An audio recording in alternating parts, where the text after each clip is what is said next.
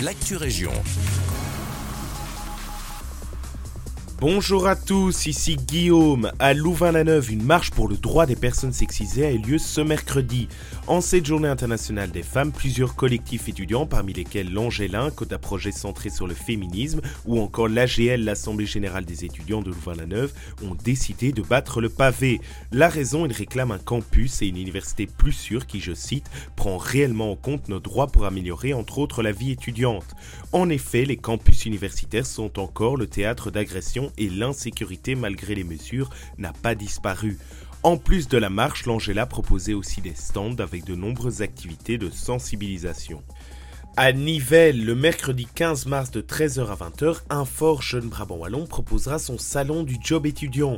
Selon l'avenir, tous les jeunes souhaitant se lancer dans la recherche d'un job étudiant y seront accueillis par l'équipe de l'association ainsi que par différents partenaires qui répondront à leurs questions. Le programme de cette journée du 15 mars prévoit la mise en place de plusieurs espaces afin de couvrir un maximum de sujets. Parmi ceux-ci, tout savoir sur le job étudiant et sa législation, pouvoir utiliser des outils comme Student at Work, ou encore la possibilité de profiter d'un service d'aide en cas de problème. Par ailleurs, un atelier de création de CV sera organisé durant toute la journée afin que les participants qui le souhaitent puissent repartir avec un CV prêt à l'emploi et des outils utiles à la recherche d'un job étudiant.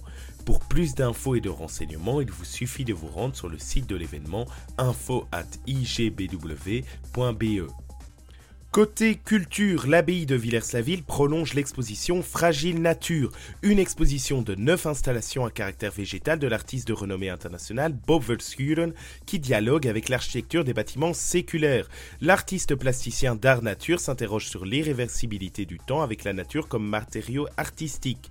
Ses compositions poétiques font écho à l'esprit des lieux.